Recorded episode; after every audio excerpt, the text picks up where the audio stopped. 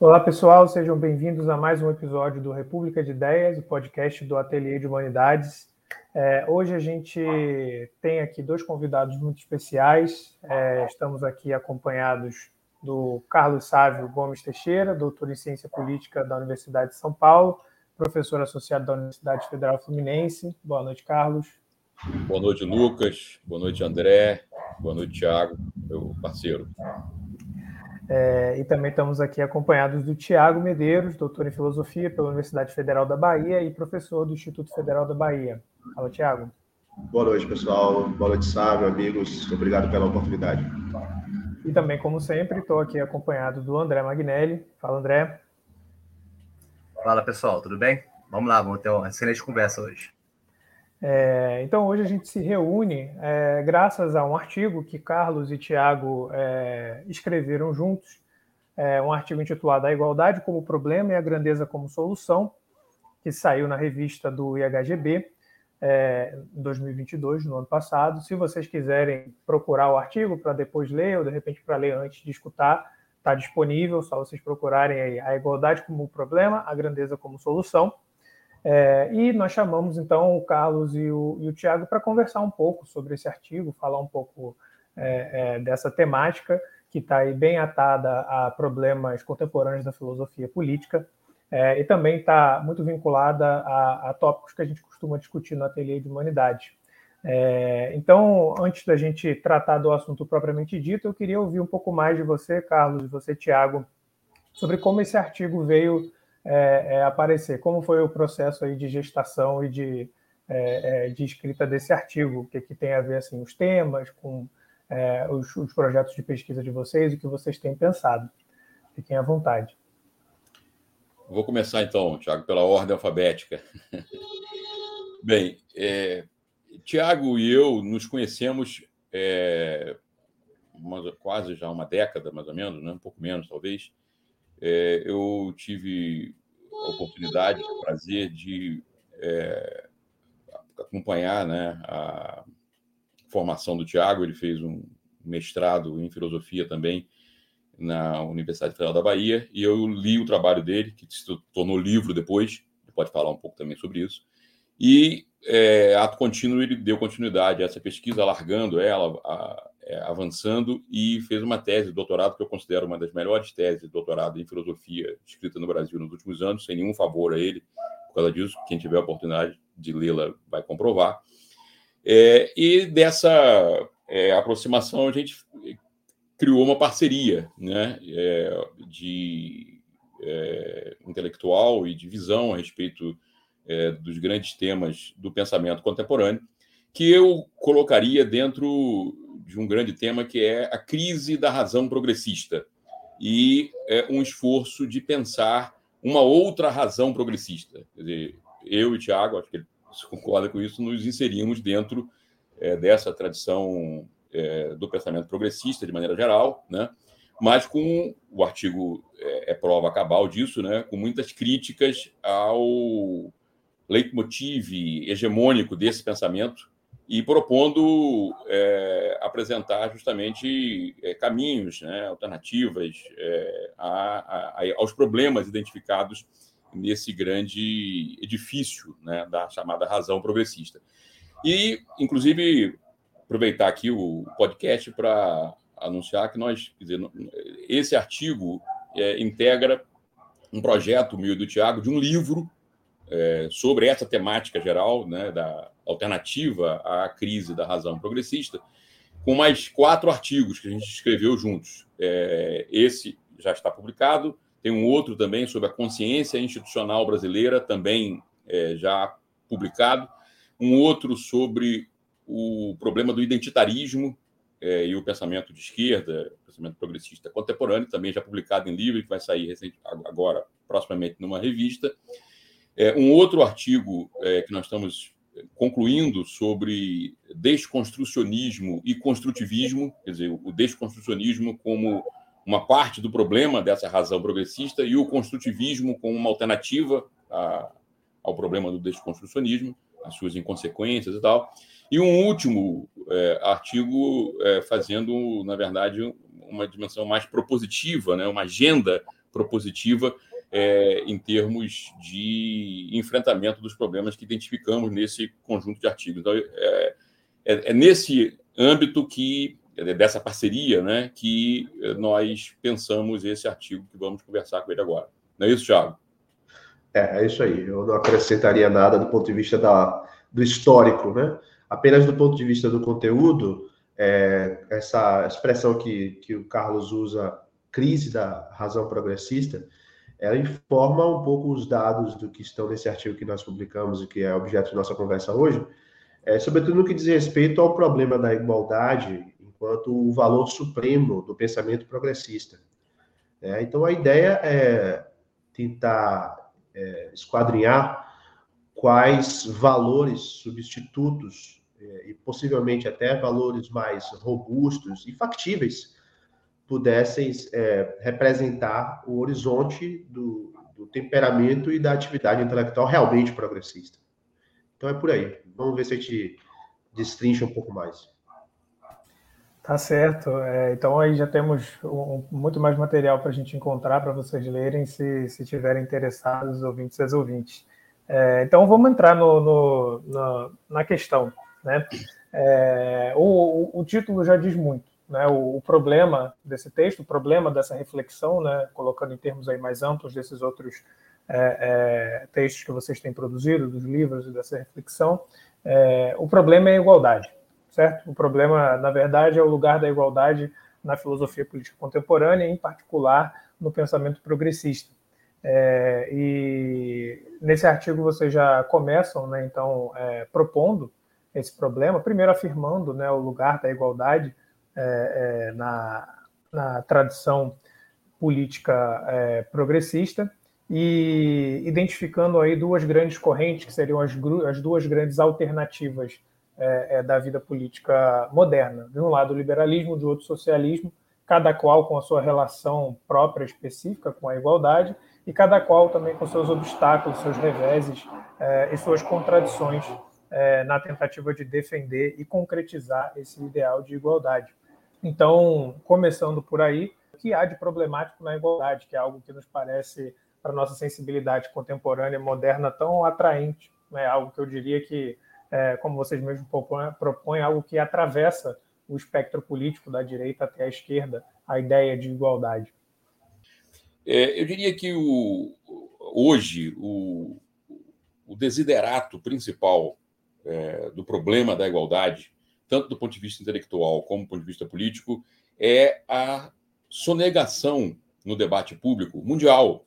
Mas o Brasil é expressão, é um laboratório muito privilegiado disso, da ideia de transformação. Por incrível que pareça, quer dizer, é, a ideia que está ausente hoje no debate contemporâneo é a ideia de, de transformação.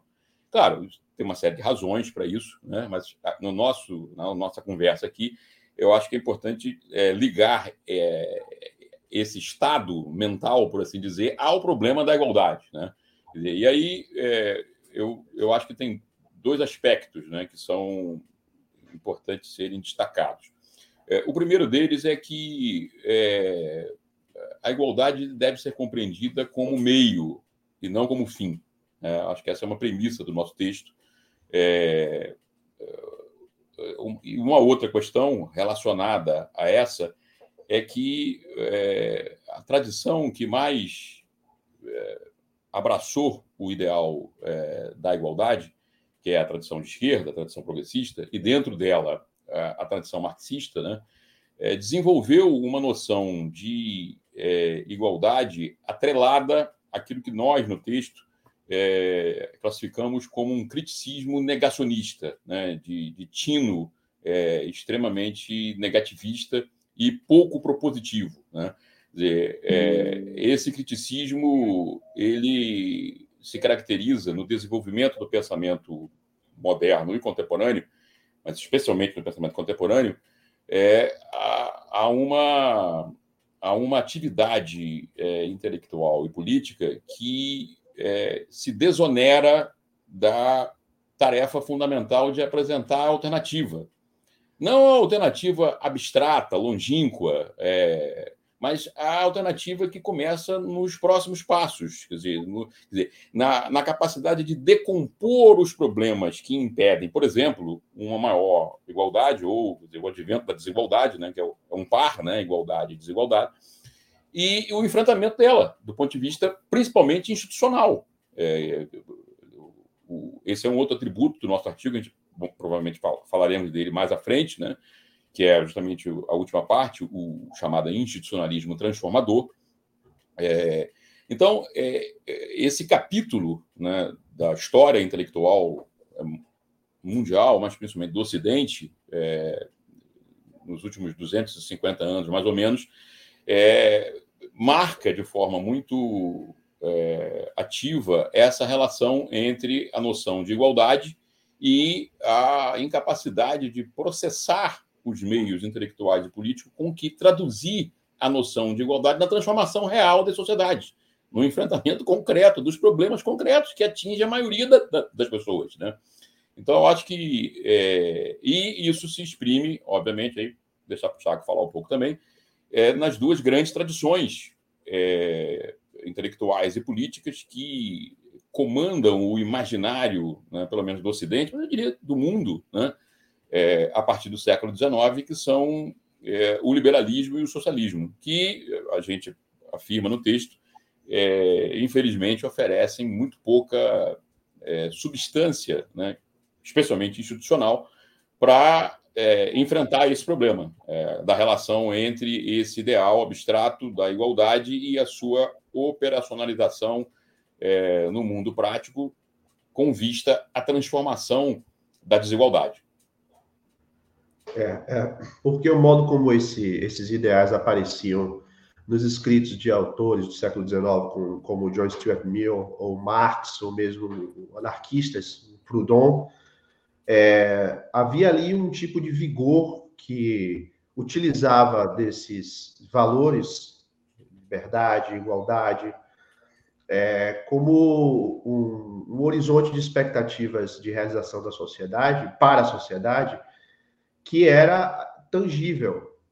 É, só que o século XX é, meio que domesticou esses dois valores, os transformou em pacotes de organização da sociedade quer seja do lado do lado soviético, quer seja do lado é, ocidental, estanques e pouco é, capazes de prover transformações contínuas na sociedade. E o que toda sociedade contemporânea precisa é transformação. E veja hoje o caso, por exemplo, do que se dá na França, o problema da previdência. Uma sociedade que está que tá acostumada a um regime ultra social democrata é, em que a garantia de direitos substitui e, de forma muito contundente o, o, o valor pela, pela transformação, quer dizer, o, o, o, gás pela transformação social, há uma a, aquietação. É, qualquer proposta real, não apenas essa do Macron, que não é boa, qualquer uma ia sofrer um tipo de é, refutação e rebelião que essa vem sofrendo agora ah, porque há uma espécie de acomodação à, à, premissa do que se tornou a igualdade no pensamento e na prática da política contemporânea, que é essa domesticação geral, essa é, pulverização de, de direitos sociais e o ideal factível de transformar a sociedade em algo que ela ainda não é, através de instituições que possam elas próprias ser alvo de correção vocês davam o exemplo da instituição em que vocês trabalham mais cedo, por exemplo, me pareceu algo muito é, emblemático. Esse ideal vai ficando é, como que é, sumido, né? Esquecido do debate. E o que a gente está querendo fazer é recuperar esse ideal. É, é, a ideia de que as sociedades devem, de fato, se sujeitarem a transformações constantes, e as transformações se dão por meio das instituições e é, com isso o, o, valor a ser perseguido já não é mais, já não pode ser mais o valor da igualdade, nem em sua forma abstrata do século XIX, nem em sua forma domesticada do século XX, mas o valor da grandeza. Excelente. É, eu queria tocar, então, nesse ponto, que eu acho que é o mais inovador, que é a crítica que é feita ao pensamento progressista e à via de reflexão, de proposição, que é também progressista. Eu acho que as críticas que vocês fazem ao liberalismo social-democrata, eu acho que as pessoas já entendem claramente o ponto. Eu acho que é mais difícil de digerir para aqueles que são se identificam como pensadores progressistas essa identificação de um problema existente nas diversas constelações de pensamento crítico. Vocês identificam o socialismo, poderíamos falar outros, os movimentos identitários contemporâneos, né? É, e podemos algumas formas de pensamento mais anarquistas. Teremos, poderemos multiplicar diversos exemplos em que há um certo elemento comum que tem a ver com é, a dificuldade de conciliar teoria e praxis no contexto contemporâneo, e não mais, que é um contexto diferente daquele da emergência é, dessas tradições de pensamento no século final do século XVIII, início XIX, e essa dificuldade de articulação em teoria e praxis, ou teoria e prática, também está associada com a dificuldade de associar pensamento e imaginação, sobretudo imaginação institucional. Eu queria só focar no primeiro ponto, que é quase que é o resultado dessas duas dificuldades.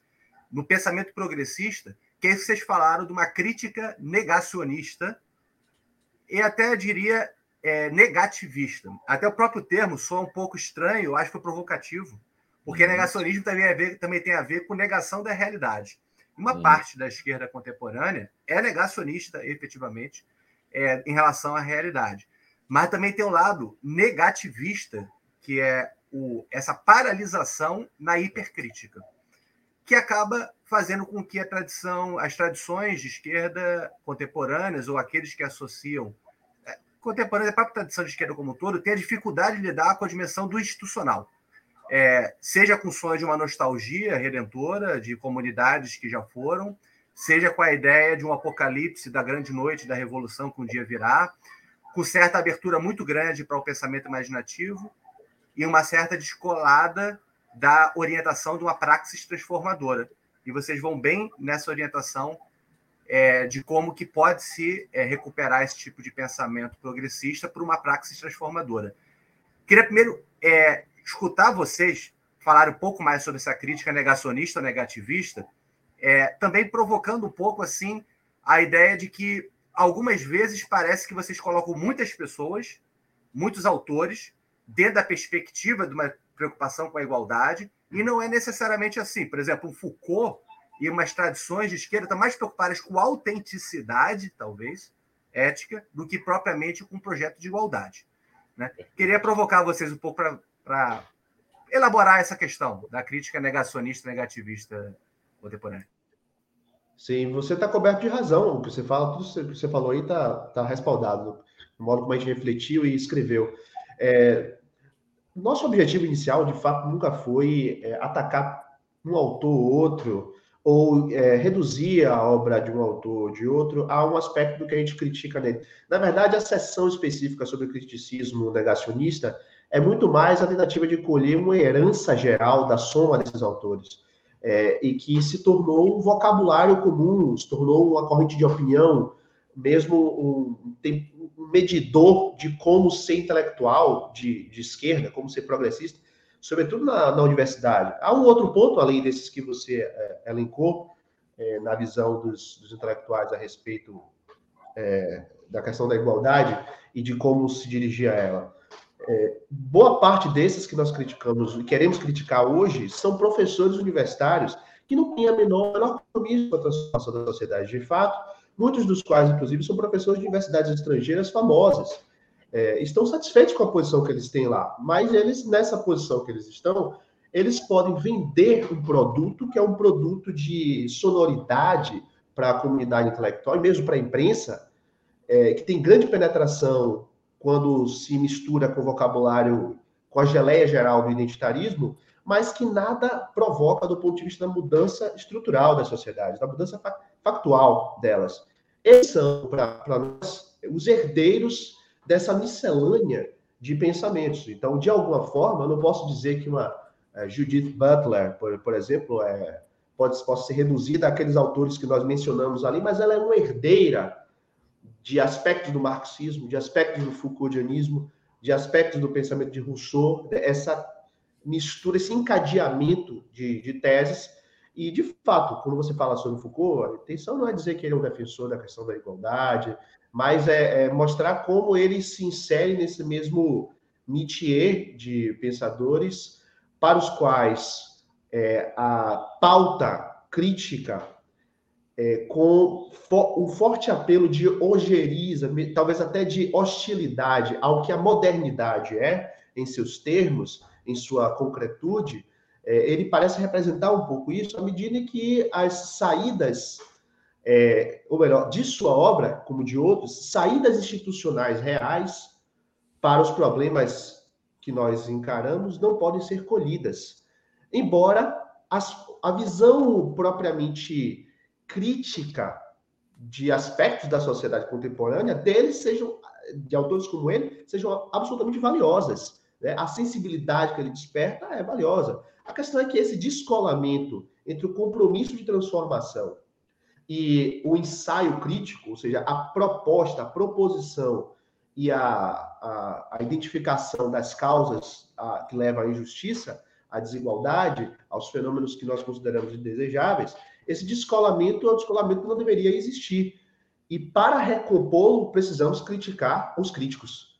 Né? O, o, criticismo negacionista, e como você bem observou, é também, e talvez ainda mais negativista.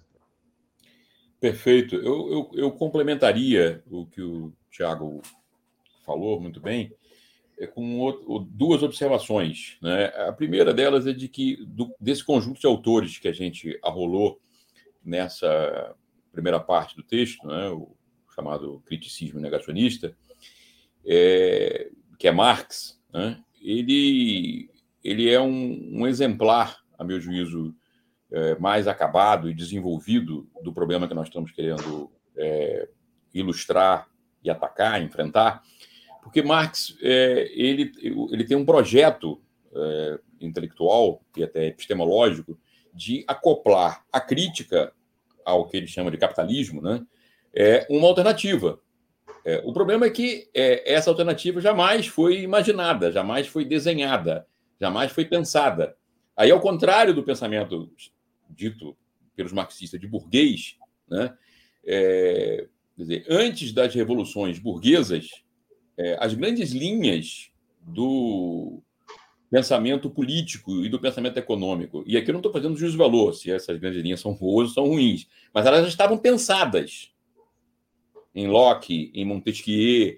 No pensamento socialista, não, elas foram apenas enunciadas. Jamais elas foram, de fato, pensadas. É, então, essa lacuna me parece correr como um veneno pelas veias do pensamento progressista, entendeu? E ser exemplar do criticismo. Peguemos, por exemplo, é, a tradição marxista no que diz respeito à sua é, análise é, da política sobre o capitalismo. Quer dizer, há uma crítica sombria e, como disse o Tiago, em muitos aspectos inspiradora e até corretas, mas a essa crítica, a esse exercício crítico, não vem o passo seguinte, que inclusive é implicitamente é, proposto por Marx, que é a alternativa do socialismo. Dizer, o que, que é o socialismo? Dizer, na obra de Marx, por exemplo, é, você, nosso grande mestre Norberto Bob diz que você conta nas, nas mãos do dedo as vezes que ele fala sobre o que é o socialismo, entendeu? Ao contrário do que fala sobre o capitalismo, uma radiografia sombria e tal. Dizer, aí isso tem um outro problema, que é o problema político. Dizer, no século XX, nós tivemos uma resposta marxista a esse problema, que é a resposta do leninismo, o socialismo real a ditadura do, do, do proletariado. Mas isso é, é, é, eu acho que por boas razões, rechaçado uma grande parte, se não a grande maioria dos progressistas contemporâneos. Então, esse, é esse é um primeiro problema, né? derivado, um problema político, também intelectual, do criticismo negacionista. E que exemplifica de forma dramática a, a problemática que nós estamos é, trabalhando em níveis, em multiníveis, né? nessa primeira parte do, do artigo. É, há, há, uma resposta a isso, é, que é, parcialmente ela está presente na segunda, na nossa segunda sessão, que é do o neoliberalismo social-democrata, que é a, a social-democracia, é, por assim dizer, progressista, transformadora até certo ponto, que foi a social-democracia é, da primeira metade do século XX e o início da, da segunda metade do, do, do, século XX na Europa, o baluarte dela na Escandinávia, na Alemanha, o, o capitalismo renando na França e tal, que está em, em, crise é, grave hoje, né?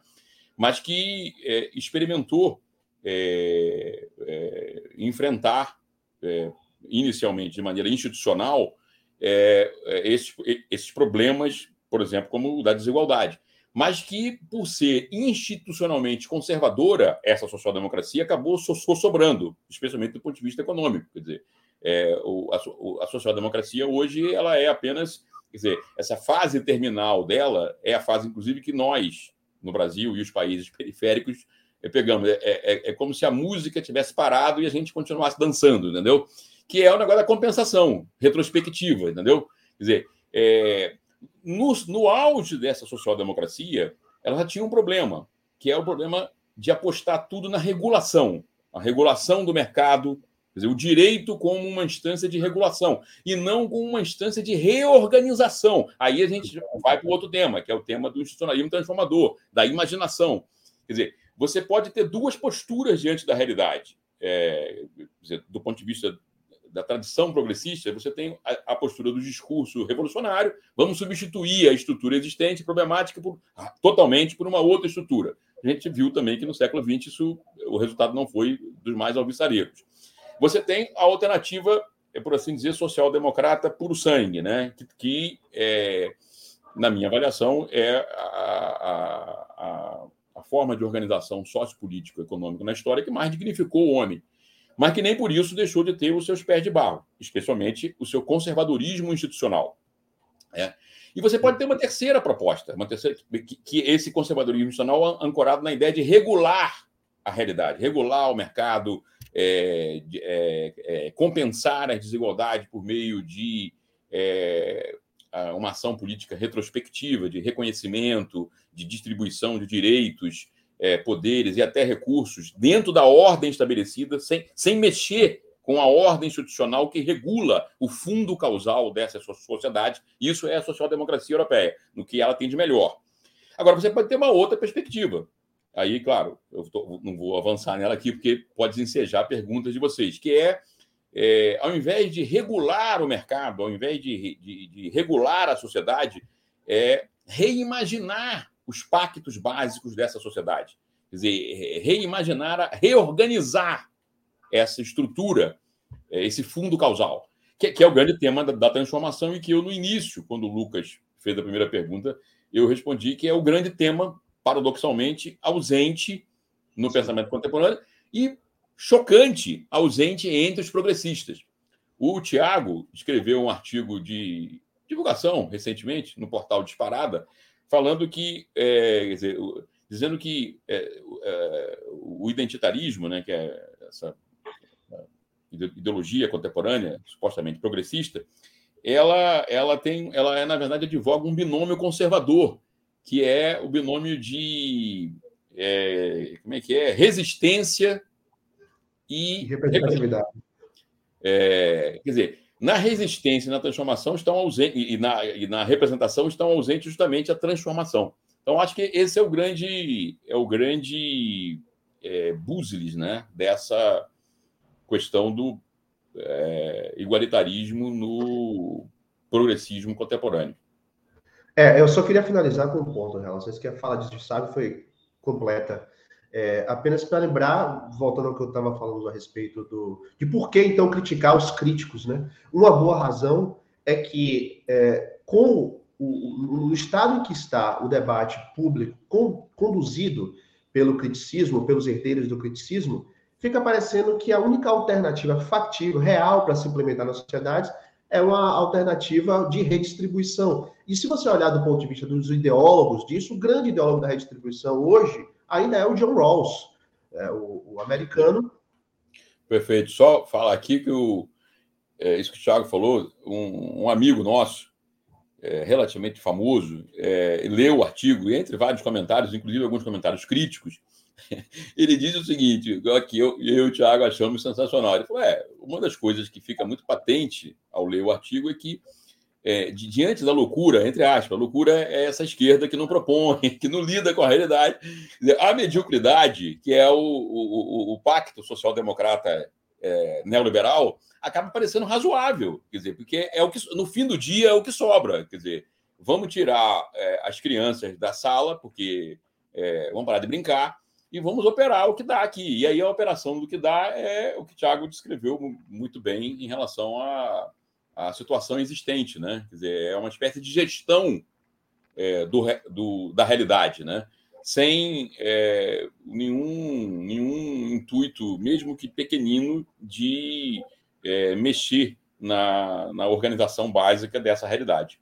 É. E sem nenhum demérito a nenhum desses autores. São gênios. Né? Claro. John Rawls, Foucault, são gênios. A questão Perfeito. é o que a gente faz com eles. E o que a gente faz consigo mesmo a partir deles. Perfeito. Perfeito.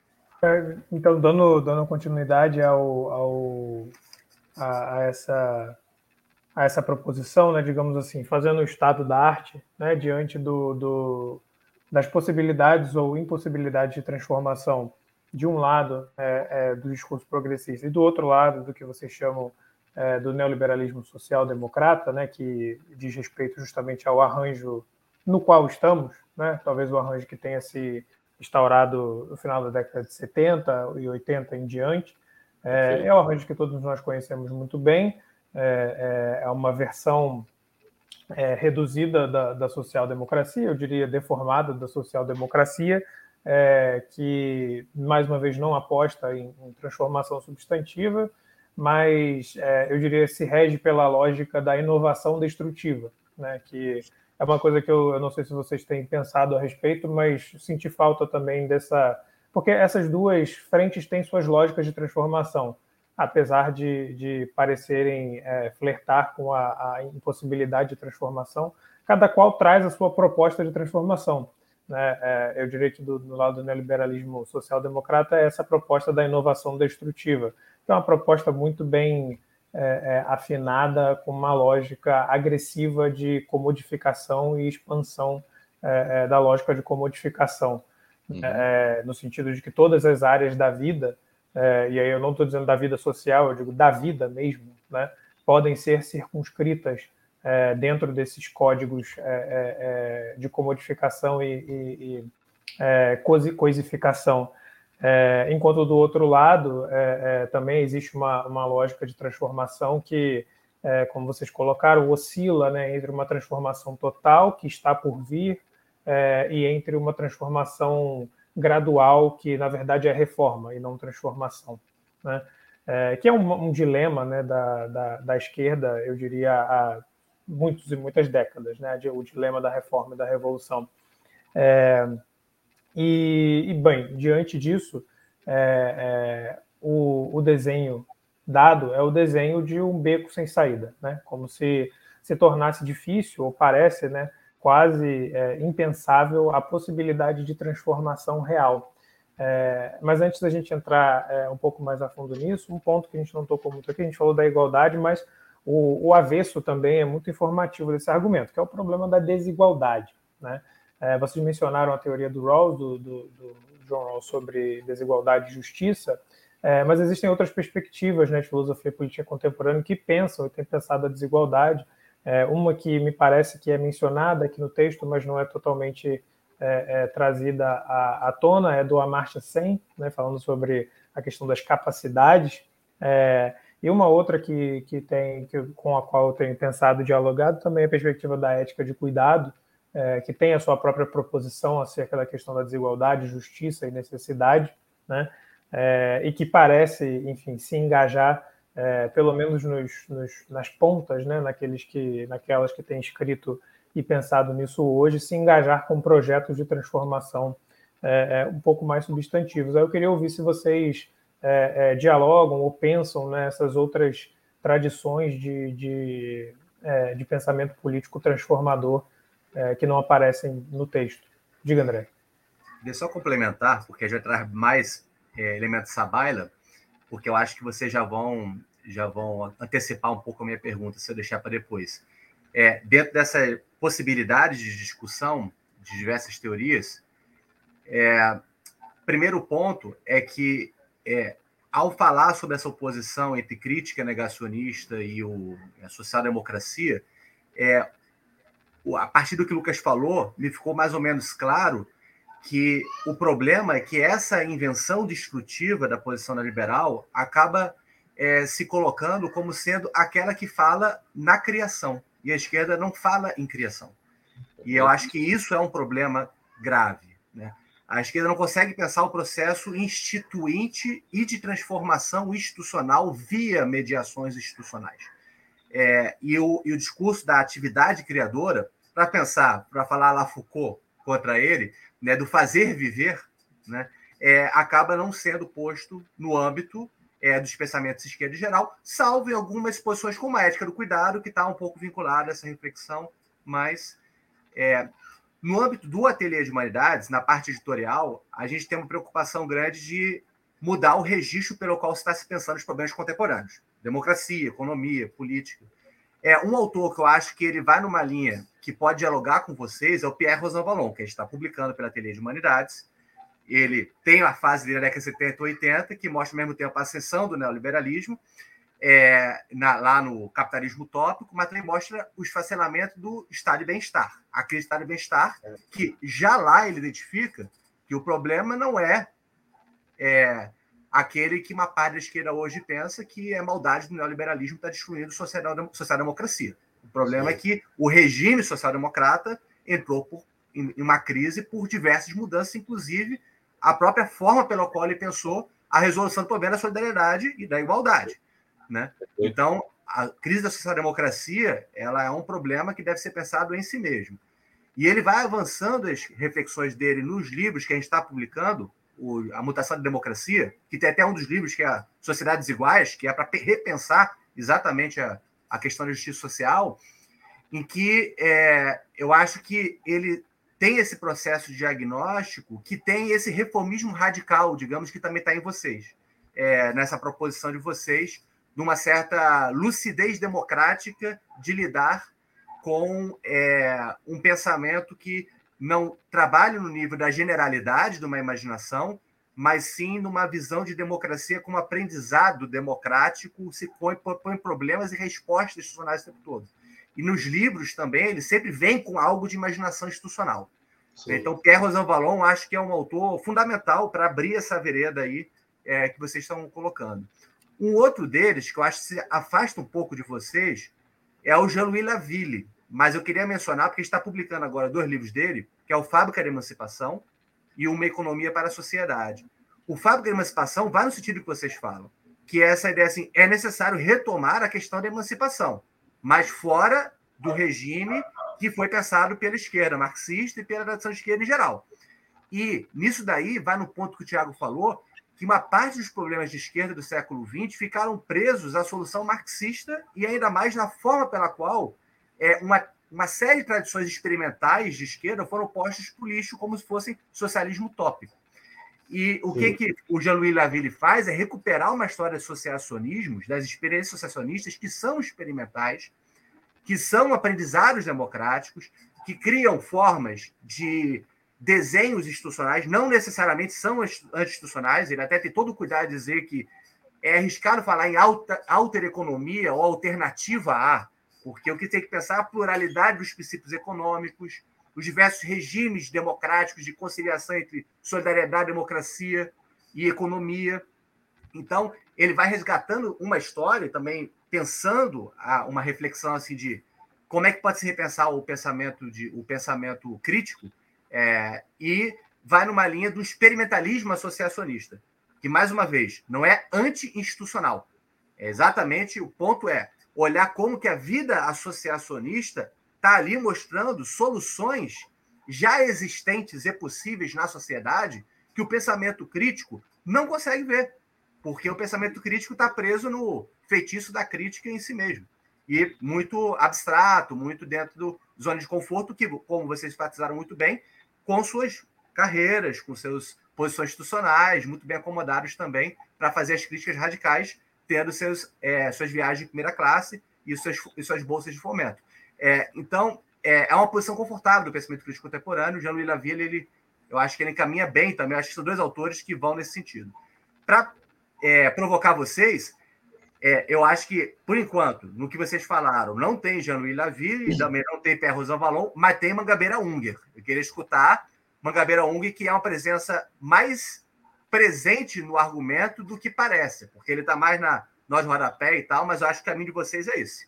Via Mangabeira Ung, que eu acho admirável, um grande pensador, queria escutar um pouquinho como que vocês se aliam a essa perspectiva dele. Eu acho que eu vou tentar fundir é, as duas perguntas os dois comentários, do Lucas e o do André, muito bons, é, em dois grandes blocos, né, em duas grandes questões que estão interligadas, é, não por acaso se fizeram juntos. Eu diria que, é, vou pegar, por exemplo, a questão que o Lucas falou da ética do cuidado. Né? É, a crítica que nós fazemos na, na, naquela sessão do neoliberalismo social-democrata, é, eu espero que tenha ficado claro, né? quer dizer, nós não somos contra é, a ideia de compensação e a prática de compensação em sociedades com um nível de desigualdade e, por exemplo, de, de problemas como pobreza extrema que experimentamos no Brasil. Quer dizer, é, isso é absolutamente necessário, porém absolutamente insuficiente. Isso não pode ser projeto, entendeu? Quer dizer, isso, isso é uma necessidade acessória. Quer dizer, mesmo que nós iniciemos no Brasil agora, por exemplo, um projeto político de transformação estrutural do país, quer dizer, é, durante um tempo, essa é, política social compensatória, por exemplo, a distribuição de bolsas, ela vai se fazer necessária, porque é, é, é tão extremo é, a, a, nossa desigualdade e os efeitos dela, como a pobreza, que é, é, impossível, seja do ponto de vista moral, seja do ponto de vista econômico, social, você abrir mão é, dessa, dessa ação. Né? Mas há um problema nisso, quer dizer, e aí é, é o ponto que a gente é, tentou atacar, né? E que eu estou desenvolvendo num outro artigo, isso não com o Tiago, mas sozinho, que é o que eu chamo da cognição pobrista. Né? E aí eu aproveito para ligar a, referência que o André fez ao Mangabeira Unger. Eu estou pegando essa, é, essa, essa noção de pobrismo dele, é, embora ele não tenha desenvolvido isso conceitualmente, é, num texto dele sobre o Nordeste e sobre a, a orientação da nova República, de maneira geral, né, é, para aquela região, né, é, ele fala em pobrismo, que é o quê? É, o, o, presidente Lula gosta muito, ele se orgulha muito de dizer que colocou o pobre no orçamento. Aí eu, o que eu, eu retruco, sem tirá-lo da pobreza, que é a administração da pobreza. Quer dizer, o Estado, repito, necessário, mas o Estado se dedica quase que totalmente e é absorvido as suas energias, inclusive as suas energias espirituais, mentais, a administrar a pobreza, entendeu? E não a enfrentá-la, quer dizer, no sentido institucional, de é, atacar o fundo causal dessa pobreza, que não é nem natural nem, nem necessário, quer dizer, isso é de um arranjo, né? É, então, esse, esse é o primeiro ponto que eu acho importante destacar, quer dizer, a nossa empreitada é para é, atacar essa, isso que eu estou chamando de cognição pobrista, entendeu? Que é necessária, porém absolutamente insuficiente para resolver problemas como o da pobreza, que, dirá da desigualdade. É, e, e, isso se liga, eu acho que a questão que o André é, colocou muito bem também, que diz respeito à, à aceitação que nós, progressistas, é, de maneira geral, de maneira ampla, tivemos da institucionalidade política é, pós-Segunda Guerra Mundial. A ideia de que a alternativa à democracia de baixa energia seja a postura anti-institucional ou extra-institucional, entendeu? Que são os movimentos sociais. E não estou pregando contra os movimentos sociais, obviamente. Estou dizendo o seguinte: é, é, não serão os movimentos sociais com seus é, conflitos, seus protestos e tal, que vão resolver os problemas institucionais da sociedade contemporânea como a brasileira, entendeu? Quer dizer, os movimentos sociais são importantes, o calor é importante. Mas esse calor tem que ser institucionalizado numa democracia de alta energia. Aí sim, o protesto e a denúncia dos movimentos sociais podem ser fecundados. Fecundados onde? Política institucionalmente. Hoje eles não são, há uma desconexão completa. Peguemos o caso, mais uma vez, do governo Lula anterior, dos dois governos Lula. Lula teve tudo que um governo pode ter no sentido de tentar é, de, de pavimentação para uma agenda transformadora ele tinha o apoio quase integral dos movimentos sociais, não é isso? Ele tinha um apoio é, parlamentar, congressual absurdo, ele tinha um apoio na sociedade, ele saiu com aprovação de mais de 80%.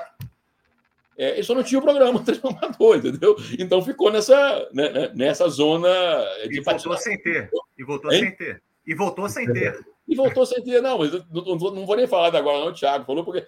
Mas, é, então, é isso. Eu, eu, diria que, voltando aqui às duas questões que o Lucas e o André colocaram, eu, eu diria isso. Quer dizer, é, nós temos que romper com essa é, é lógica é, do mínimo, né? quer dizer, o, o, mínimo na democracia e o mínimo na economia.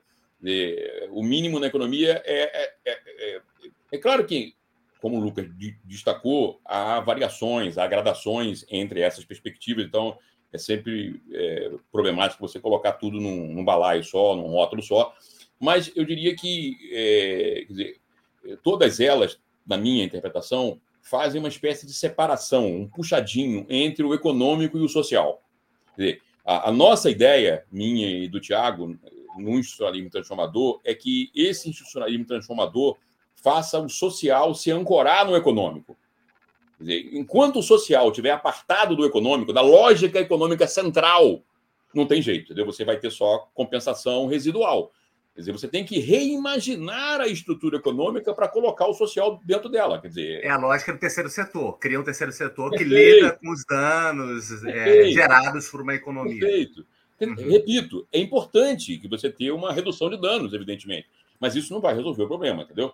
E aí é. entra a questão também da lógica institucional da política, né? Aí eu vou deixar para o Tiago falar um pouco também, senão eu, eu monopolizo aqui tudo. Não, você pode continuar falando. Eu só queria comentar uma coisa, dado que eu subscrevo tudo que você disse. É, aproveitando que as falas de Lucas e do André poderiam ser sessões do artigo da gente, né? A proporção que eles vão colocando pontos ali, ah, isso aí tem tudo a ver de fato. Porque, repare, é, pegando o que o, o, Lucas fala, citando a ética do cuidado e outras correntes, é, é evidente que não dá para dar conta de, de todas as coisas que a gente gostaria, mas o mais importante, talvez seja algo que está numa frase que foi epígrafe da, da, da tese de doutorado do Carlos Sábio, que é assim, a gente gosta muito dessa frase, que é nenhum vento ajuda a quem não sabe a que porto veleja. Atribuída a Montesquieu. Nenhum vento ajuda a quem não sabe a que porto veleja. O que se quer dizer com isso? Basicamente, o que mais importa é saber o rumo para onde vamos. As teorias, os métodos, os autores, eles vão ser ali amigos, né? contribuições, vão ser parceiros, eventualmente descartáveis, para esse direcionamento. O que nos parece é que a, a, o pensamento progressista perdeu o rumo. Quer dizer, a orientação foi desfeita para onde ir em torno, é, sujeitando a, a, militância e a atividade intelectual a uma agenda difusa do que é a igualdade, perdeu-se, de fato, o, o, horizonte de realização é, das demandas sociais e econômicas reais da, dos indivíduos das sociedades contemporâneas. E aí, se na fala de vocês, eu senti outros autores que não foram mencionados diretamente, mas John Dewey, por exemplo, aborda o tema da, da mudança institucional em termos de uma democracia criativa, ou o tema da criação de um, de um ponto de vista de esquerda por Cornelius Castoriadis, que é um autor que nos deve... Lefort, dois autores que eu trabalho bastante, Claude Lefort, né, Castoriadis, o pessoal do pensamento político, né? Sim, sim, sem dúvida. É, então, é uma, há uma pleia de, de gente que está em torno da gente. E certamente o Mangabeira também. Então, a citação Mangabeira é bem-vinda, a lembrança a ele, porque ele é uma inspiração e ele é um autor que toca em pontos que, para nós, são extremamente sensíveis, são, assim, de, de importância central. Ele está indo nos, nos, pontos que ajudam a, a mexer com os elementos da sociedade contemporânea que merecem ser, de fato, mexidos. Né? E, e por essa razão, a gente subscreve aspectos do pensamento dele e os traz, os reverbera, os discute. Ele, de fato, é uma figura de importância e de peso, como esses outros que nós mencionamos e que, eventualmente, não, tá aparecendo, não estão aparecendo no texto com, a mesma, com o mesmo destaque. É, mas é, eu só queria fazer esse comentário porque eu estou de acordo com o que o Sábio falou. Eu lembrei é, do, do, do, livro do Rosan Valão, só para o Contra a Democracia, onde ele fala sobre a tendência nas democracias contemporâneas de se afirmarem como soberania meramente negativa, pela crítica, pela resistência, pela contestação, pelo veto, pela desconfiança. Acho que a, o que você acabou de retratar sobre a questão de esquerda é exatamente isso. Não tem prumo, acaba ficando apenas na negatividade, numa democracia negativa. Acaba rodando no vazio ou com é, um horizonte de expectativas muito baixo. Veja, o, o que foi que fundou basicamente a mentalidade que está por trás da Constituição de 88? Porque, sob o ponto de vista jurídico, qualquer jurista lê, assim, devidamente instrumentado, lê com, com os olhos brilhando, considera uma grande Constituição, das melhores de todos os tempos. Então, mas, do ponto de vista filosófico, de teoria social e política, é, o que é que fundamentou ali? Duas, pelo menos duas grandes é, inspirações. Uma inspiração é o pensamento da social-democracia que ficou é, devidamente encaixada na Constituição de Weimar, na Alemanha. Ali que inspirou uma série de outras constituições ao longo do século XX. E tem a ver com a ideia de que o Estado é, a função fundamental é prover direitos sociais, os garantir e fiscalizar a execução. O Sábio falou de regulação, né? a ideia do direito como regulação. E outra tradição, outra inspiração intelectual, provém mais dos Estados Unidos, é, e, o, e, é o modo como o federalismo se foi engendrado ali, né? foi pensado intencionalmente para inibir o calor, a energia popular no ato de transformação das é, instituições e da, da, própria vida pública. Então a ideia James de, Madison. Mad, é, Madison, é exatamente a ideia de, de você fragmentar o poder e é um princípio muito bom, mas para barrar o impulso mobilizador, que seria uma ação ruim, porque nós precisamos é de mais mobilização, não de menos mobilização popular. E com isso, é, o próprio modo como o sistema de freios e contrapesos é desenhado é para impedir que as coisas sejam de fato transformadas. Essa combinação é uma combinação tecnicamente refinadíssima. Mas qual é o horizonte de, de possibilidade de realização de uma sociedade com as demandas que nós temos, com o grau de desigualdade que nós temos, que um sistema, que uma constituição como essa é capaz de resolver? Impasses. Basicamente, ela só promove impasses. Ela é bela, ela é maravilhosa, mas sempre aquele negócio. Nós não conseguimos dar conta de nossa Constituição. Não conseguimos estar à altura dela. Então, tome-lhe PEC. Tome-lhe emenda. Vamos ampliar a quantidade de emendas, de propostas de, de, modificação da legislação, porque essa Constituição simplesmente tem esse princípio, essa dupla face é, fundadora que é parte desse mesmo Geist que nós estamos criticando, né? Essa, essa combinação de um igualitarismo que já, já está fora de seu tempo com um, um institucionalismo não transformador. Perfeito. Reduz basicamente a política a questões de medidas de, de redistribuição ou problemas relacionados ao orçamento. E... Orçamentos e, e só isso, mais nada. O, o André, a propósito é, da referência que você fez ao professor Mangabeira Unger, é, ele acabou de, a editora Lei acabou de relançar um livro dele chamado O que a esquerda deve propor, inclusive com um inspirado prefácio. Isso, agora pela Leia, um novo prefácio, a segunda edição. E eu sugiro a você e ao Lucas que o convide para vir aqui no, no, no Ateliê de Humanidade. Eu acho que ele, que ele vai que ele vai gostar e falar desse livro, especialmente, que ele está lançando, mas de maneira geral da, da obra dele e tal, entendeu? É, brindar o, o, o pessoal do, muita gente deve conhecer, mas quem não conhecer, com o pensamento do professor Mangabeira 1. Eu diria, eu, complementaria só um, um, um, último aspecto aqui do que dessas perguntas que vocês fizeram, que, que, que Tiago deu trato a ela agora no final, é, ilustrando com a Constituição de 88, mas que é um tema que acabou até agora não aparecendo na nossa conversa, eu acho que seria importante para deixar claro para o ouvinte, ou eventualmente o telespectador, que é o seguinte: é a relação entre maioria e minoria. Quer dizer, a, quer dizer, por incrível que pareça, a esquerda e os progressistas eles não falam mais para as maiorias, quer dizer, quer dizer eles falam para as minorias. É, aquilo que foi, durante um tempo, é, uma das críticas centrais da esquerda, por exemplo, ao corporativismo, que é a, a organização das minorias para tripudiar das maiorias, passou a ser agora, na verdade, a agenda de boa parte da esquerda. Quer dizer, de, quer dizer uma agenda acanhada, uma agenda pequena. Não obstante, muitas das questões vinculadas a essas minorias serem importantes, claro, evidentemente, entendeu? Dizem respeito a direitos, dizem respeito a reconhecimento, dizem respeito a dívidas históricas, mas elas não podem ser sequer, é, não é resolvidas, sequer encaminhadas dentro da lógica de discussão de minorias, entendeu? Elas precisam ser, para serem é, encaminhadas, colocadas dentro de uma perspectiva que é, ultrapasse esse arcabouço mental, intelectual e institucional dentro do qual nós pensamos a política, a economia, a sociedade contemporânea. Eu acho que esse, esse é um ponto também, a meu juízo, crucial. Nós não falamos disso diretamente no artigo, mas é uma consequência direta da nossa reflexão no artigo. Quer dizer, é, só, é, não há caminho para os progressistas e para a esquerda contemporânea que não seja o de se reconectar com o, as ambições, os desejos, as frustrações das maiorias.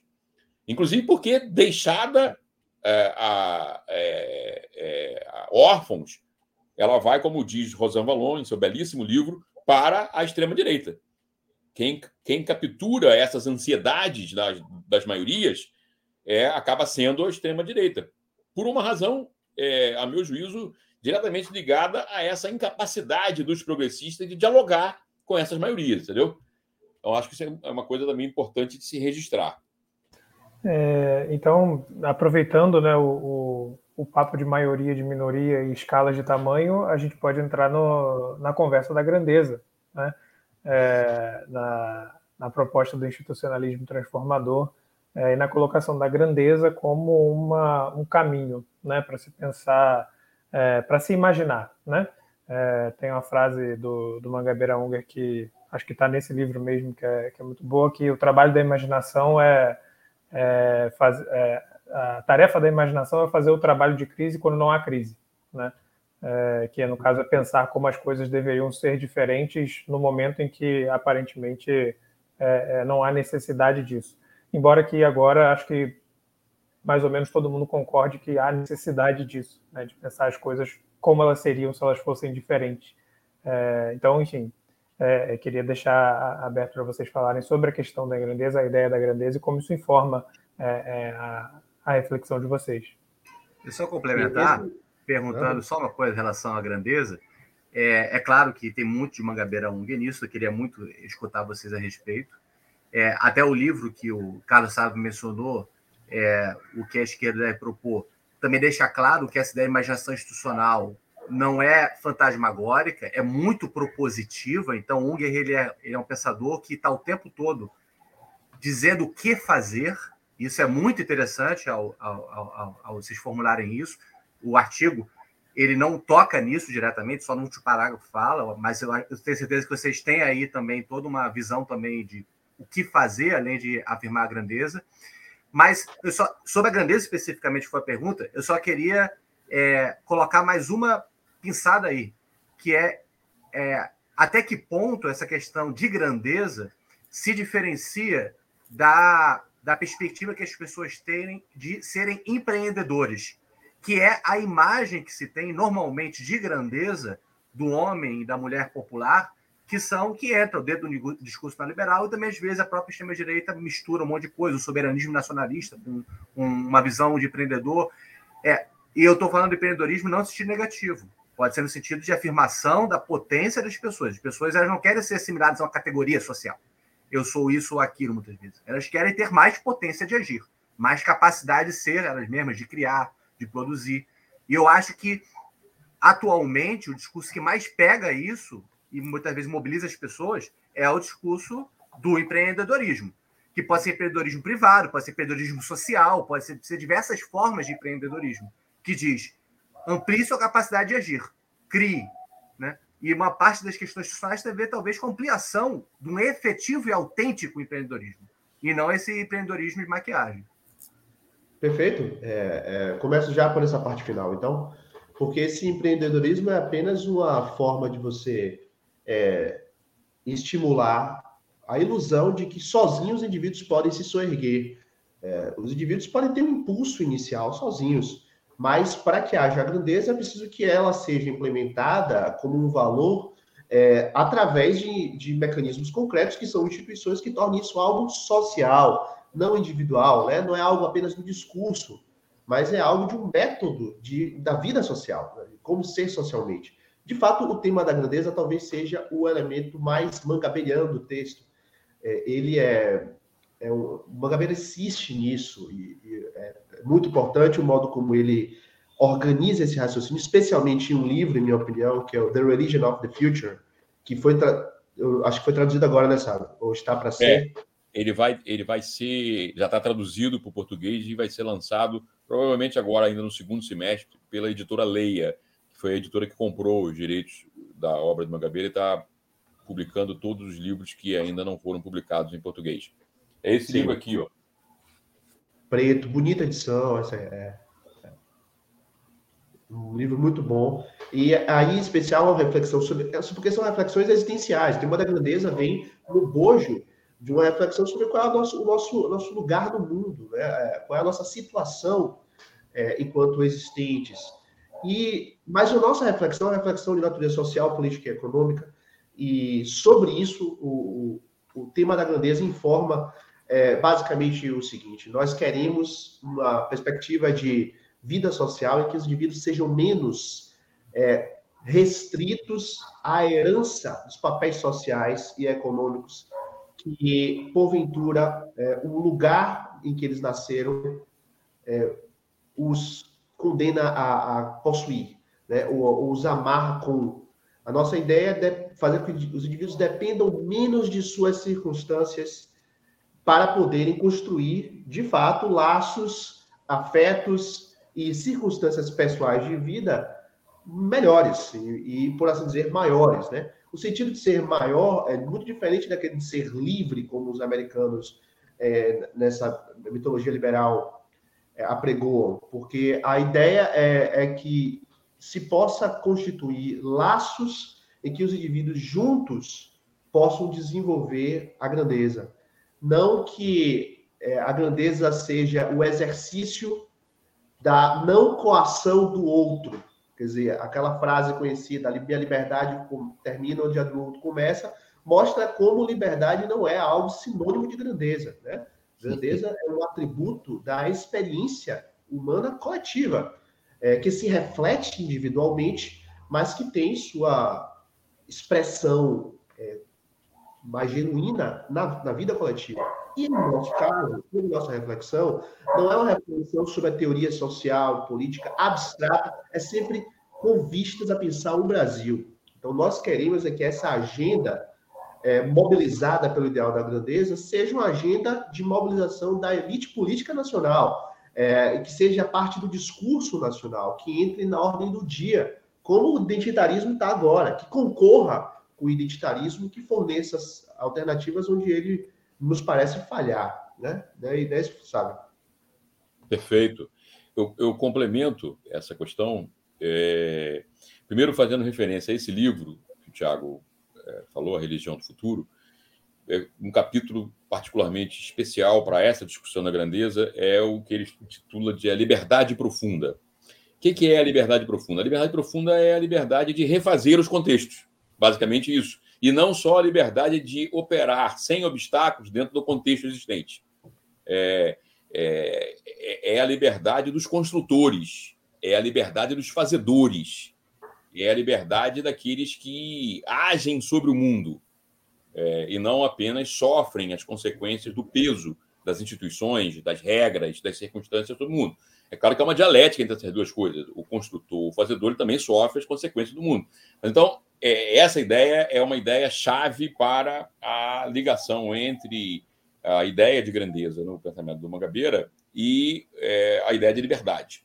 Mas eu diria que é, é há uma outra é, chave também para se entender a grandeza do ponto de vista conceitual no pensamento do Mangabeira, que está vinculado a duas grandes categorias que marcam o pensamento dele que nos influenciam no artigo, né, implicitamente que é a categoria da transformação, como nós já falamos aqui, que é ausente no pensamento contemporâneo, e a categoria de imaginação, né? especialmente a de imaginação institucional, que é um método, né? e que eu reputo particularmente como é, a ideia de imaginação institucional como a, a, ideia mais fecunda, dentre várias ideias fecundas, do pensamento do professor Mangabeira. É, mas eu não queria ficar na dimensão abstrata, eu queria trazer, e o Tiago fez muito bem em, citar o Brasil como um laboratório é, vivo das nossas preocupações, né?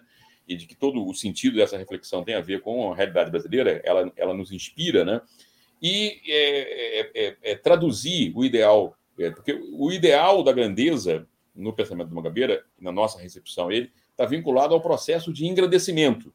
Quer dizer, é, a, a, a, a igualdade é um meio para se alcançar o processo no, no, processo de realização dela como horizonte normativo do engrandecimento do homem e da mulher comum. Essa é a principal promessa da democracia. A promessa profunda da, da democracia é a de engrandecer as pessoas coletivamente, né? junto, associadamente, entendeu? E aí nós temos um problema no Brasil muito concreto, eu acho que vinculado a isso, que é a, a educação brasileira. A educação brasileira é, sob qualquer ponto de vista, medíocre. A gente tem que, a gente tem que encarar isso é, com, com franqueza que a dramaticidade da situação educacional no Brasil precisa, precisa ser vista, entendeu? É, nos últimos anos, nós tivemos, é, nos governos de Fernando Henrique Cardoso e no governo petista, avanços, avanços, é preciso também reconhecer isso, mas esses avanços ficaram muito insuficientes, é, avanços, principalmente no que diz respeito à inclusão de mais pessoas para dentro do sistema, é, mas sem nenhuma transformação do sistema. É como você botar mais gente dentro de um vagão todo despedaçado. É claro que é importante incluir, mas é importante transformar a qualidade da educação brasileira em todos os níveis. Mas no ensino básico, no ensino médio, é uma, é tragédia, é uma coisa é, chocante. E é, a grandeza ela se traduz no debate é, sobre a educação brasileira, basicamente na ideia, numa ideia muito simples e que atravessa uh, o pensamento educacional brasileiro de figuras como Anísio Teixeira, Darcy Ribeiro e Mangabeira Unger, foi o, o grande ideólogo do, do, fracassado projeto da Dilma Rousseff de Pátria Educadora, que deu nome, inclusive, ao slogan do seu governo, né? fracassado porque ela foi a piada do poder, não, não chegou a ser implementado, é, que é a ideia de capacitação dos brasileiros.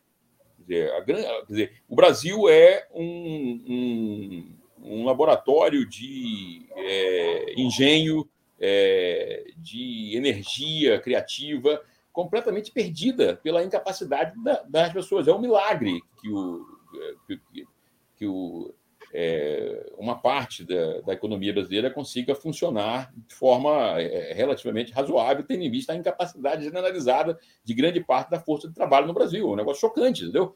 Então, é, a tradução do ideal de grandeza no, no contexto brasileiro e no, numa questão concreta é na capacitação dos brasileiros, quer dizer, deixar os brasileiros de pé. Os brasileiros estão de joelhos hoje, entendeu? A grande maioria dos brasileiros. Eu agora, e, acho que todos nós aqui, né?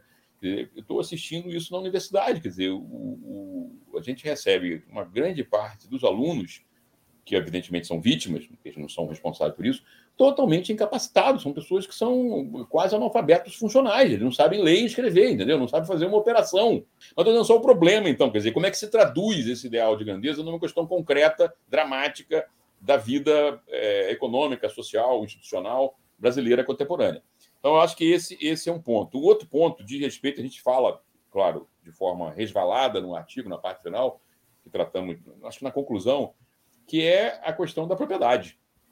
Quer dizer, o pensamento social e político também dos últimos 150 anos abandonou o tema da propriedade. Essa é a grande verdade. Quer dizer, é a ideia de que é, a, a, propriedade privada ela é a única forma institucional é, de existência exitosa da propriedade e que ela é a base cognitiva e institucional da economia de mercado, do capitalismo, isso é um fetiche, evidentemente, e um fetiche que cobra um preço muito alto. E que a esquerda, aí pelas razões que nós colocamos na primeira parte do artigo, o criticismo negacionista, Marx, por exemplo, quer dizer, a ideia de Marx é acabar com a propriedade privada, é suprimir a propriedade privada e não transformar a propriedade privada em várias formas de propriedade.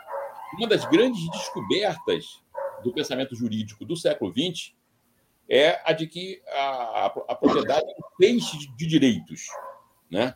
A propriedade não é, é, é algo absoluto, ou, ou, pode não ser concebido juridicamente como algo absoluto. Isso não teve, isso teve pouquíssimo impacto, pouquíssimo desiderado. Por quê?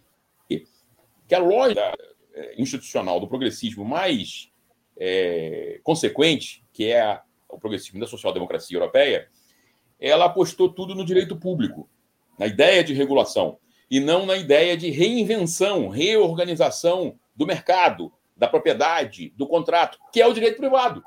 Então, Tem que repensar o top econômico.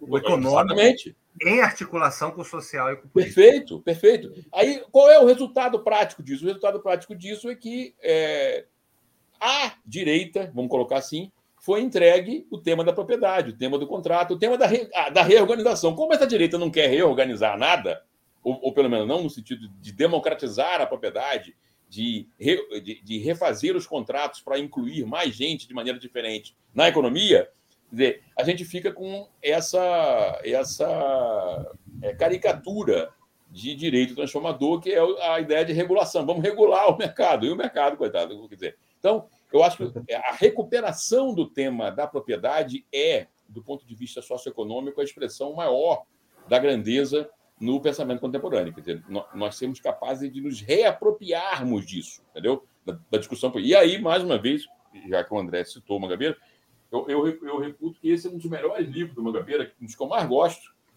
justamente pelo seu apelo prático, que é o livro A Economia do Conhecimento.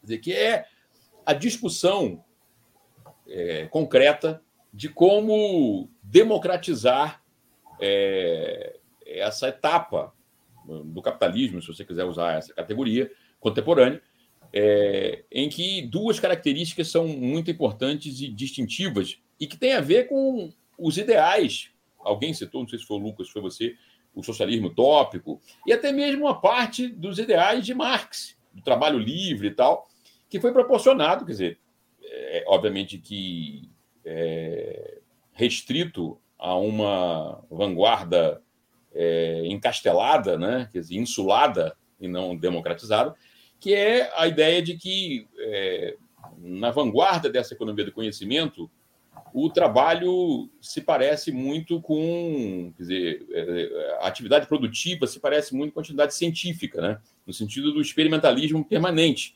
E, de outro lado, nessas empresas mais vanguardistas, nessas ilhas né, é, de, de, de vanguarda produtiva, as atividades de execução e supervisão, que são é, muito rígidas no, no, no modo de produção anterior, que é o Fordismo, elas desaparecem. Quer dizer, então, e você perde, portanto, é, você, dizer, você ganha é, essa vinculação entre execução e supervisão, é, no sentido da possibilidade de criatividade, de experimentação, de criação. É, mas isso não é, é porque institucionalmente está confinado numa, num grupo, numa franja muito restrita, é a, a, a, a um grupo muito restrito de pessoas. Quer dizer, uma das grandes tarefas de engrandecimento econômico contemporâneo, para usar essa linguagem, é justamente democratizar a economia do conhecimento. E essa democratização da economia do conhecimento requer justamente a reinvenção da forma de organizar o mercado, por exemplo, entendeu? E da relação do mercado com o Estado. Isso tudo está nesse livro aqui. Um livro... As próprias ideias de gestão, de empresa, de organização, tudo isso tem que ser repensado. Perfeito, entendeu? Mas aí, aí você vê é pensado como um tema da esquerda também, né? A questão Perfeito. não é como que, sim, sim, sim, sim, Como que essa agenda do engrandecimento, pelos três tópicos que eu, que eu toquei aqui, é a liberdade profunda, a educação e a economia, propriedade e economia do conhecimento, como que a esquerda contemporânea não tem quase absolutamente nada a dizer sobre isso. A esquerda convencional, a esquerda tradicional, entendeu? Fica tá presa na ideia de trabalho assalariado, no regime perfeito. da sociedade industrial. Perfeito, perfeito, entendeu? Eu volto, eu volto àquela metáfora que eu falei no início. A música parou e, infelizmente, os esquerdistas continuaram dançando, entendeu? A gente tem que acordá-los, né? Tiago.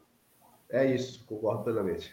Queria então encaminhar para a nossa conclusão. Se alguém tiver mais algum comentário, quiser é, deixar alguma recomendação de leitura sobre o tópico, alguma outra coisa assim, quiser fazer algum comentário final, o espaço fica aberto. André, Tiago. Queria só agradecer a vocês, tá? Deixa eu falar primeiro para vocês falam. Considerações uhum. finais. Agradecer a vocês. Excelente conversa. É, bateria de humanidades no que, no que puder ajudar também a aprofundar esse debate vai ser ótimo. Esperamos algum dia fazer alguma conversa com o Mangabeira Ung. Eu acho que a republicação do que a esquerda deve propor é uma boa oportunidade. Eu acho que essas ideias têm que circular, a recepção tem que ser bem feita do livro, a gente pode colaborar nisso.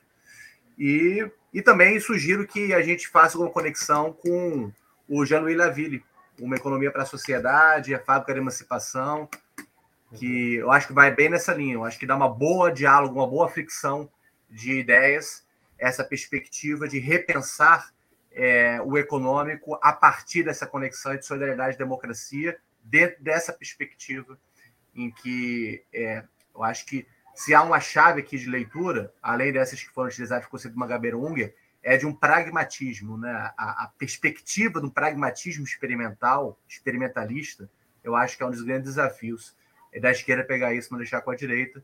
E eu acho que tem aí um diálogo possível do Laville com o que vocês estão propondo. E, claro, Rosão Valon. Então, a gente pode também fazer diálogos em torno dessas publicações do Ateliê de Humanidades, com o que vocês estão fazendo, e também com uma Gabeira Unger, e ajudar a recompor o pensamento progressista dentro do ambiente do século XXI. Né?